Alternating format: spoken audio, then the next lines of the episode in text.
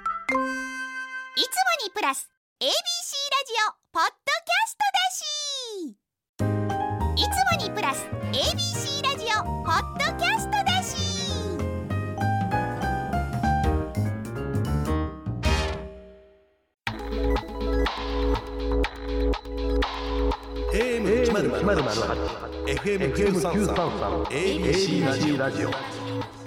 今村翔吾山崎れなの言って聞かせて こんばんは歴史小説家の今村翔吾ですこんばんは山崎れなです今週も始まりました今村翔吾山崎れなの言って聞かせてですが、ね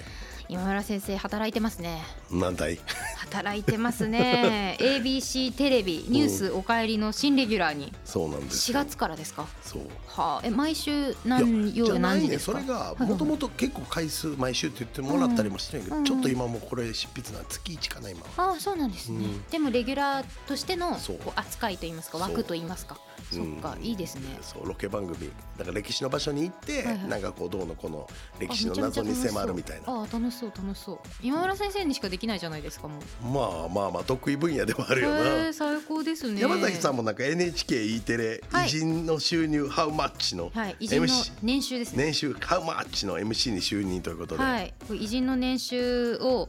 こう過去のまあ資料だったりからうんこうどんどんこのその人が出世していく過程で面白そうどういうふうに年収が増えていくかとかうんへあとはその人にまつわるクイズだったりとかをこう交えながらえ人生観をこうお金から切り込んでいくってなるいほどうそういう番組なんですけどこれえ谷原章介さんと一緒に MC やらせてもらってます。あれあの織田信長の年収はとかやんのあそまあそんな感じですね今のところは信長出てきてないんですけど、あのレギュラーになる前に特番が2回ほうんうどん去年あったんですけど、その時とかも結構面白かったですね葛飾北斎のうん年収どうなんと北斎か。えー言わないです よ言わないですよ多分 NHK プラスとかでアーカイブあるんで見てほしいんあでそすけっどちかそうなんですよ言わないですよまあうまでいも面白くてうんまあなんか例えばまあ樋口一葉さんとか、はいはいはい坂本龍馬さんとか、あとはねアインシュタインうんさんとかなんか想像つかないところの確かにあんまわからんなそうなんですよなんかそう作家さんとかうんだったら、まあそのこう1本書いてそれが大体いくらかみたいなので予想できたりするけど、うんアインシュタインとかって確かにそのうんそのものを発明した人というよりは、うんそのいろんな商品とかいろんなものが開発されていく根源的な理論を作った人だから、はいはいはい研究職じゃないですか研そうね究者の人がどのぐらいもらってたかって全然想像つかないので、確かになんか面白いですこの番組。ああそう白い樋口一葉はなんとなくわかりそうな気もするけどなだからあーで意外ともらってそうな人がもらってなかったりするんですよ。うんいやえお札になってるぐらいじゃないえ教科書の表紙とかやるぐらいの人じゃないなんでそんなもらってないのみたいなあー時があるんですよなるほどね時期によっても違うやろうしねもちろん全然違いま違うすよねねだから、えっと、最終的にはその人うのん生涯の最高年収だろうと言われているところ額を当てに行くんですけどそこけどゲストとか呼ばれたら絶対自然な流れでさなゲストのまんまるさんは年収なんぼですか って聞かれたりせえへんのいや、えっと、今のところゲスト制じゃないんですよ。ああそうなんや、はい、30分番組なんでちょっとゲストはないんですけどただ、えっと、谷原さんと私が MC で、うんで今野博樹さんが毎回変わる変わる、うん、へあの偉人を演じてくださってるんですよ。えだから、まあ、一人、まあ、1回につき1人をトピックでこう上げていくんですけど、うん今野さんすごくて、うんあの野口英世さんもできるし、うん坂本龍馬さんもできるしすげえ樋口一葉さんもできるしアインシュタインも似てるんですよ。似てるとかあんの似てる似てたる写真見てあーすごい似てたそういうことうんで若干野口英世さんとアインシュタインの姿がなんかミスマッチしてるっていうそのあーなるほどなそうみ面ちょ白いちょっとかぶってるみたいな時とかもあったりするんですけどすごい面白いですよやっぱりで今野さん何やっても今野さんなんだけど、面白いんですよまあ面白いやろうななんか想像つくわちょいちょい無理しながらやってくださってるんですけど、あのめちゃめちゃ楽しいいやお互い番組働くですな働きますね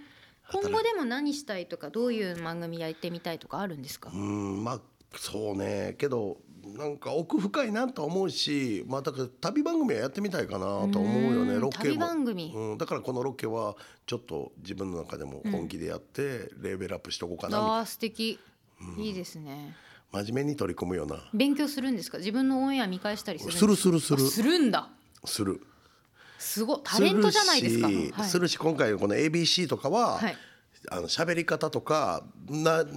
つあの食いつくところも変えてるへえ東京やったら絶対言わへんやろなっていうことを関西人に戻ってやっぱ関西人の自分が聞きたいことを喋るようにはしてるえ食リポも食リポとか旅のロケとかも関西と東京で違いますうんまあ食リポとかは分からへんけど僕が番組こう情報番組やってる時になんか大阪の梅北にでっかい公園ができんねんて、はいはいなんかこう東京ドームに何個分かなんかの、えーそんなにそうほんでそこにまあめちゃくちゃ高級ホテルとかタワマンとかできんねんけど、うん東京の番組出てる時は本当に都内あのこの都市あのね街中にこういうのができて憩いの場所になりますよねとか、そっち系に言うんやけど、関西の番組ではこのホテル一泊なんぼやろうなっていう話をしてきた。はああーまあちょっと下世話なそう方そう向もまあ受けられるそうまあ受けみんな気になるやん受けてもらえるからまあそう確かに絶対テレビでここ絶対高いでこんなホテルうんそんなほんまにそうなんですよとかって言うてはるから私があの4月からレギュラーになってる偉人の年収ハウマッチっていうおもうお金ベースなんで、お金の話は大体気になるんですよ、そうねみんなそうわかるなあそうだからこれは関西的には聞かへん方が変やなとかってい思うかう思東うよ京で喋ってもそこカットされますもん そう言うけど言うやろ一応言うけど気になっちゃって、一応言うけど使われないもそんうだなからだからそこの差はあるかならるほど考えながらはやってるかななるほどもうわロケ最近行ってないななんかだいぶ昔だいぶ昔ってそうでもないか、2018年とか、まあ、201819、まあ、20とかは東京グッドっていうその東京都が主催してる番組のロケのレギュラーとかがあって結構行ってたんですよ、てか毎週のようになんか茶畑のロケとか行ってたんですよほうほう茶畑茶畑に行って茶た畑をリポするのめちゃむずいですよ茶ばもう一面に広がる茶畑を、はいどうその、まあ、映像あるからまだ助かってますけど、えーと都内なん都内都内ほまあ、都内にも茶畑はあるんですよ、うんそのちょっと西の方うに行ったりすると、うんうんうん茶畑をどう表すかってむずいですよ一番悩んだ茶畑だあー俺って飲んだらまだは言えることあるけど、茶畑なんだもん そうやな見た見茶畑いや俺がいそういう地形で若干有利なのは全部歴史に絡めてなんかあいいな喋れるっていうのがあるのいよいな例えばどうあの茶畑で言えば、昔の江戸時代の幕臣たちが再就職として茶を栽培したっていう経緯がやっぱ一番あれ有名ですよねとか、へーそういうことを言うことによってなんか小ネタを差し込む、えー、もうもうなんかそういうの相談したかった まだ出会ってないよ、まだ出会って2020ない出会年ってないな。 2020年出会ってませんでしたまえおまだだから卒業もしてへんやろあはいグループ在籍中ですねそうやな在籍中に結構ロケ番組単た単発というか、まあ、私一人で行ったりとか、ロケのレギュラーがあったりとかしててで今はもう帯番組のラジオが入っちゃってるんでお昼、はいそうするともうロケって大体あの日没までには絶対取り切んなきゃいけないじゃないですはいか、はいはだからえ行けないんですよね普通になるほどそうな行けないんですけどロケ結構行きましたね京都とか毎週行ってましたねそうなんや相談したかったですよそうや、んだからこ今後もしもあったら、はい困ったらその場で電話かけてきてそんなず情報をそんなずずしく言っていいんですよかいいよほんでこここここ今日ここ回んねんけどなんか小ネタ教えてくださいって言ったら俺が LINE で送る やんわかりました。すごいめちゃめちカゃンニング今村制度めちゃめちゃ屈強な救世主が現れたんで すけど、もう安心だわ。改めまして、はいこの番組ではそんな今村先生と私山崎怜奈が小説歴史仕事プライベートなど今話したいことを言ってリスナーの皆さんのお話も聞かせていただいています番組のハッシュタグは言って聞かせて言っての言い聞かせての木は漢字ですぜひツイッターでつぶやいていただけたらと思いますまた公式ツイッターとインスタグラムアカウントもありますのでフォローお願いしますあそういえばあでももともとついてなかったでしたっけあのブルーバッジもともとついてないから別にイーロン・マスク関係ないのか私外されたんですよなんでイーロン・マスクになんでえ有料課金してないからツイッター、あそうだ、うん、え今村先生ついてましたよねつ俺だから俺あれで課金したよだからえ課と金取られてから課金しそうましたそうそうあそうなんだ、んけどあれ意外とえ俺どこのマスイーロン・マスクの味方ではないけど、やってみてあれツイート取り消せたりするから意外とそうなの30秒以内やったら先週あの取り消すってどういうこと消送す信するや消んじゃなんくて送信した後はいはい30秒間これで正しいですかっていうことをもう一回問いかけてくんねんビーへってあーと編集機能があってへええー、な30分以内やったかなそっちは30分以内やったらツイートで5時とかあっても全部直していけるへえそれが意外と便利っちゃ便利やったその機能の分やと思えあーなるほどねば悪くないかもいやなんかお金払うの嫌だなと思って払ってないんですけどなんか偽物防止のために公式マーク申請してたのになんか取られたから あれなんなんスパムとか、年収ハウマッチに出てんねんからそそうでれすよねぐらいどうにかしいやえー月額いくらですかあれ あれなパソコン版が980円でうおウェブ版がアプリ版が1280円高いな高いな俺ちょっと宣伝してんねんからイーロン・マスク聞いてるか イーロン・マスクさうんツイッタージャパン俺を使えよ なんか高い CM な、まあ、なんか事務所の経費で落ちるんだったら登録していいかなって思いますね俺は多分そうなってるよあいいな、じゃあちょっとぜひマウントケープの皆さん、はいあの私のツイッターに課金していただけたらなと思います、えいいなでも今村先生のとこそうしてるんですねしてるしてるさすがちゃんとしている、はい さあということで、話脱線しましたが、はい今週は聞かせてグルメ最強王というコーナーをやります春の行楽シーズンということでお弁当というテーマでメールを募集しましたありがとうございました送ってくださった皆さんまあお弁当をね食べる機会私たちお仕事していると結構ありますねまあ用意していただいていることもたくさんありますけれども好きなお弁当についてもこの後お話ししたいなと思っています今村翔吾山崎怜奈の言って聞かせて最後までお付き合いください AM1008FM933 ABC ラジオ今村翔吾山崎怜奈の言って聞かせて ABC ラジオがお送りしています。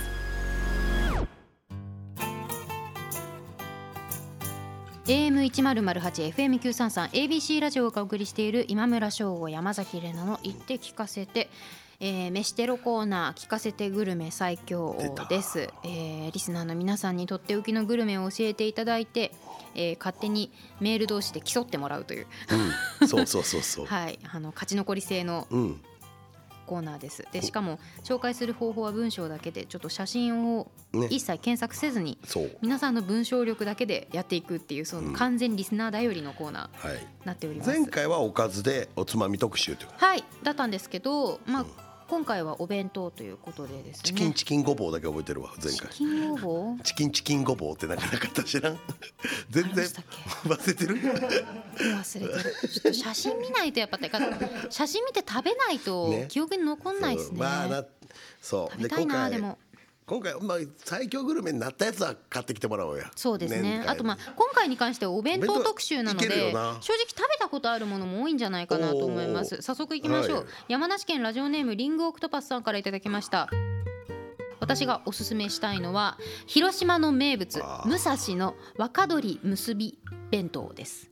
おむすびが2つ大きめの唐揚げが3つざく切りのキャベツや枝豆ウインナーなどが入ったシンプルかつちょっと贅沢なお弁当です程よい塩加減のおむすびとジューシーな唐揚げとの相性は抜群広島に訪れた際はぜひ食べてみてください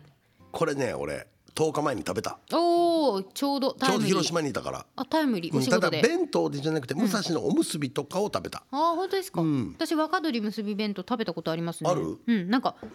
ほ程よいしうんなんかあのパッケージも可愛くてなんかいろいろ書いてあるんですよねへーでなんかテレビで有吉弘行さんがん結構紹介してて武蔵のおむすび弁当だからそれで気になったっていう方も多いんじゃないかなと思いますけどこれキャベツが、あのしんなりしてないんですよちゃんとシャキシャキなんですよそれはええわそこが好きそう、うんそこが好き、うん むしろでお弁当のキャベツとかあのなんか揚げ物の下に敷かれてるそうパスタとか、うんあれなんなんやろな、なんかあの油吸う要因ですよねあれはねそう完全にねなんかそれちょっとかわいそうなんですよねそう油吸うんやったら綿置いといたらいいんじゃんわ綿たっていうかなんかキッチンペーパーみたいなあーまあねでも見た目的にじゃないですかそれはそういうことかうん見栄え気にしたらやっぱパスタとかに吸わせとく方がいいんですけど まあでもほんとここのキャベツシャキシャキなんだよなあとおねおむすびも美味しい大きいしんちゃうの弁当はちそんな大きくないの俺店で食べてそう大きかったよこんぐらいです あ大きいなこんぐらいこんぐらいうん、どう言えばいいんだろうこれうんあのね、赤ちゃんの顔 ぐらい今なんか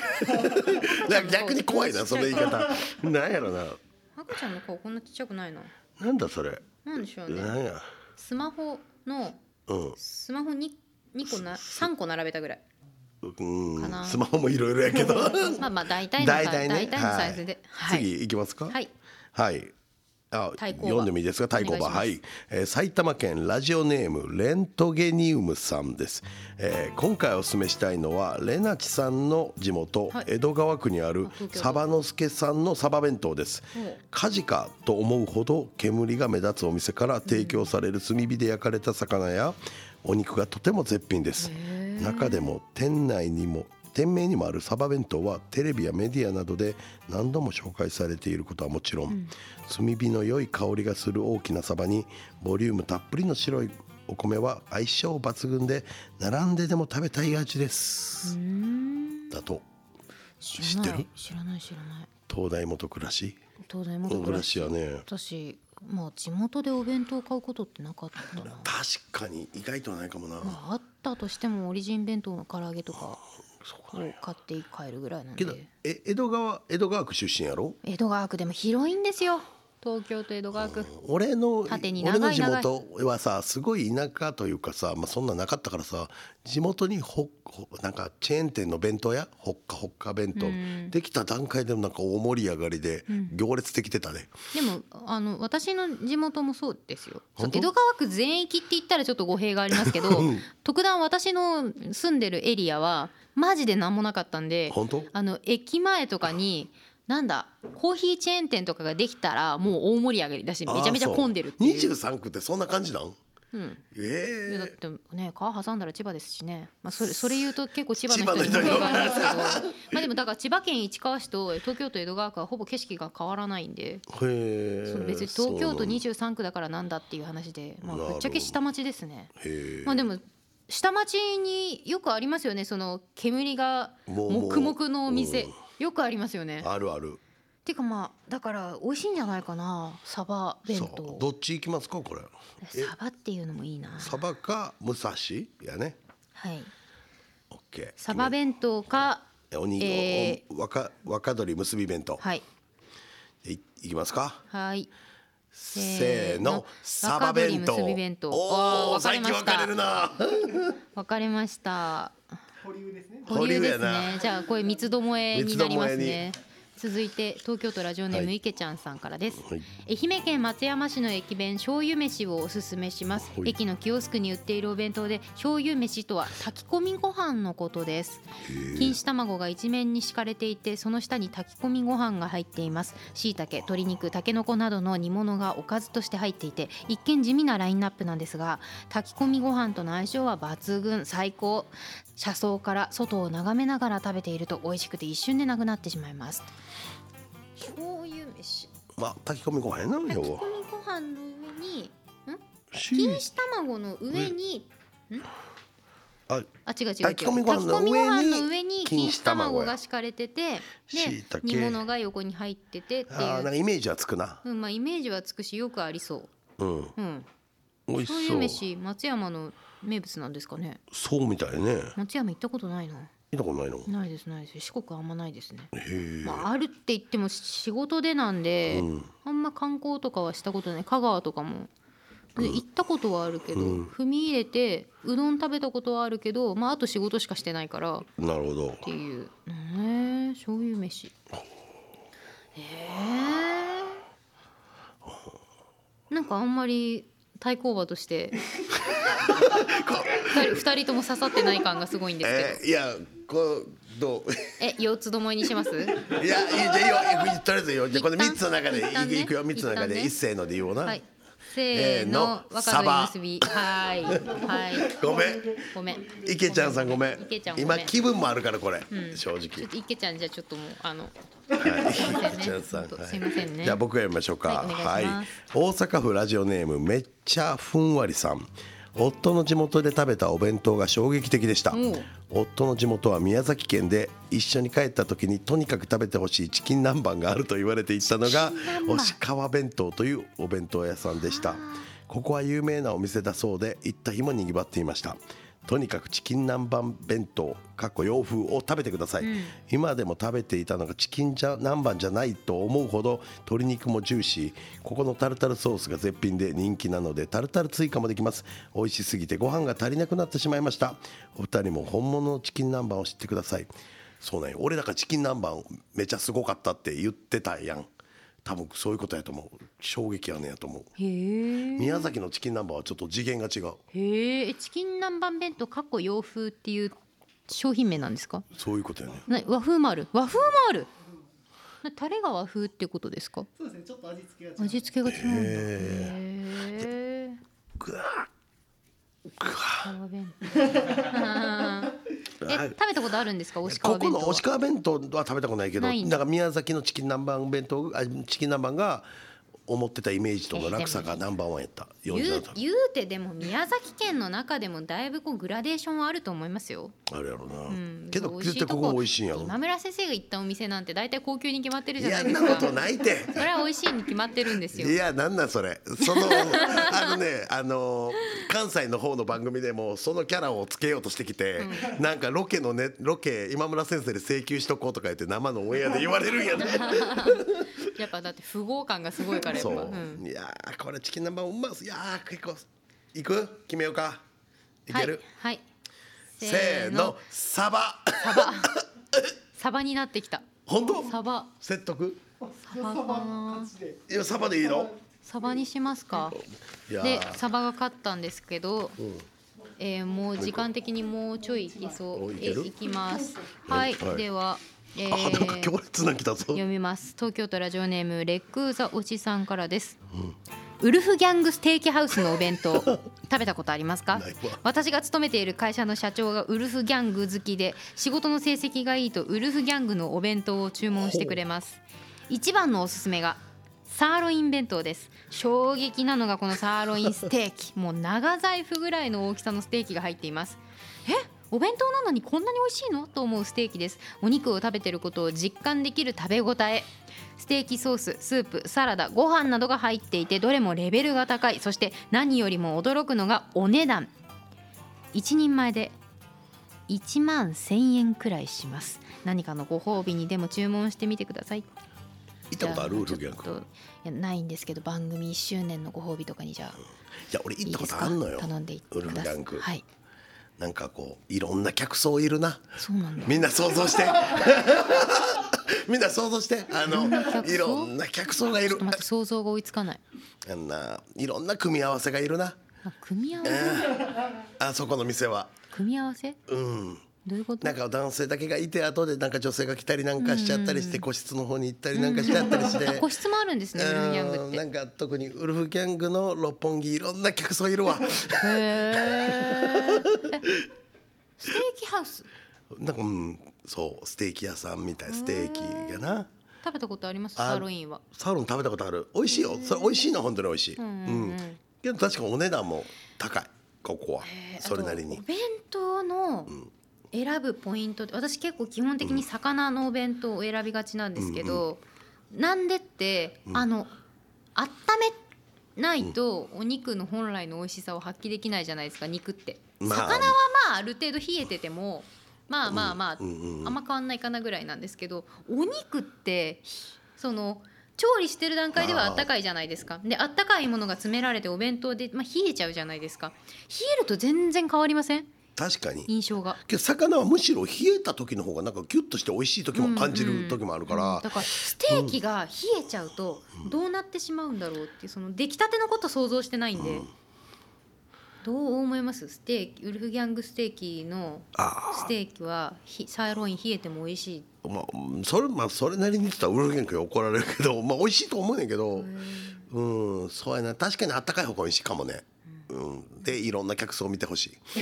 俺いつもキョロキョロしてんねんでやめてって言われんねんで一番面白かったお客さんだどういう人えでいしたど 一番面白かったお客どさうんどうせその人聞いてないから大丈夫いやいい大丈夫、あのななんかなかっこはな T シャツにまあジーパンみたいなやねんけど、まあ若いのになんかまあけどもう身につけてる時計とかバリバリ持ってて男性女性男性男性男性そこに何歳ぐらい20後半ぐらいかうん若ないそこに女の子が2人ぐらいまずパーって来て、今合流したみたいなことを電話したらまたさらに女の子が増えてきて、男も何人か増えてきて VIP に入ってったでその子じゃたあ最ち初をは普通のそうけどなんか電話で呼んでるっぽいお近隣の女の子うんをうんうんアプリか電話かではあ、はあはで何の仕事してんやろうなこいつと思ってあ、ずっと見てたう。んえ、うん同いぐらいのその20代ぐらいの女性がいっぱい集まってき20て、代前半ぐらいかなウルフギャングで何してんですかいや分からんけどブランドもん女の子はみんなブランドもんやしあーなんかめちゃくちゃインスタ撮んのうまそうっていう感じの女の子ああー苦手わかるの目黒の桜の時期になんかりいちご飴持って撮ってそうっていう感じのこれ怒られるかなこんなこと言ったいやいやら別にいいと思いますよ 感じあのの子らがシャすンげえシャンパングラスにいちごとソーダ入ったやつをこうやってやって持ってる写真撮そるよううなね人なんでしょか,、うん、なんか拍手の仕方もなんかなんかあ見せられへんから辛い けどいやそうそうそうそうそうなんだろうなそうあの手のひらの下の部分くっついてるんちゃうかなぐらいの感そじうそうそうそうそでうなんかちっちゃくわーっつって言ってでそう口元でわーってちっちゃく叩く人でしょそうそういうパパパパパぐらいの感じそういでう感じの人多いわあのご多かったよかった僕の見た時はよかったすっげえ言い訳してるよかったよかったよかった今村先生それやってないですよねしてないして ないもう今私もラジオだから本当よかったなと思いましたけどその人たちの話聞いてる時の私の顔結構ひどかったですから確かにうわーっいてやーじゃあ決めましょうか今日、はい今週のはいちょっとラスト、ちょっとその話聞かなかったことにしないとこれ結構な んかさあお店が悪いわけじゃないから美味しいかそうらそうそうそう美味しいからお客さん来てるんですからねいやもっともっとどんなお店にもフラチなやつはいるからフラチかどうかは分かんないいやそうそうフラチかどうかも個室入ってっただけだからまやばだい脚色がすごいんですけど あー行きましょうか、はいではせサバの助さんかウルはいフギャングステーキハウスか、はいせーのサババではいお願いしますサバで江戸川区が勝ちました、はいということで、えー東京都江戸川区にあるサバの助さんのサバ弁当が今回の勝者です引き続き、えー皆さんからのとっておきのグルメ募集していますとはいえあのテーマが決まってないのでまた番組のツイッターか何かで今日は何のくくりで送ってくださいみたいなのがあるかなと思いますので、ぜひぜぜひそちらの方チェックしていただけたらと思いますほい以上聞かせてグルメ最強王でした AM 一ゼロゼロ八 FM 九三三 ABC ラジオ今村翔吾山崎れなの言って聞かせて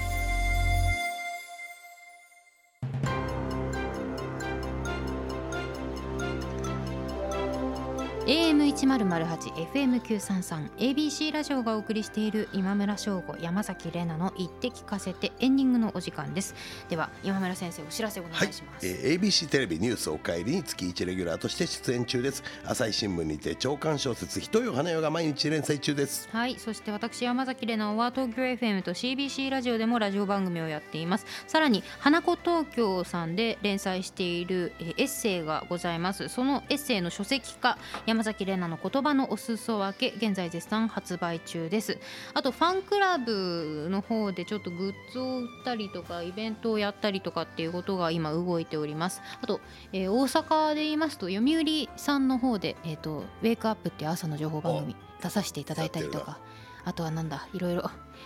アベマプライムとかなんかやいってるろいろ見てる見てるコメンテーター業が最近なんか増えてチェックしてるよ、なんかうんしどろもどろでやってますのやでっとるわぜひ見てチるェックしてもらえたらなと思い ますありがとうございます、はいそしてこの番組は放送から1ヶ月間 Spotify や Podcast でも配信中ですのでそちらもぜひお聞きくださいここまでのお相手は今村翔吾と山崎れなでしたまた来週また来週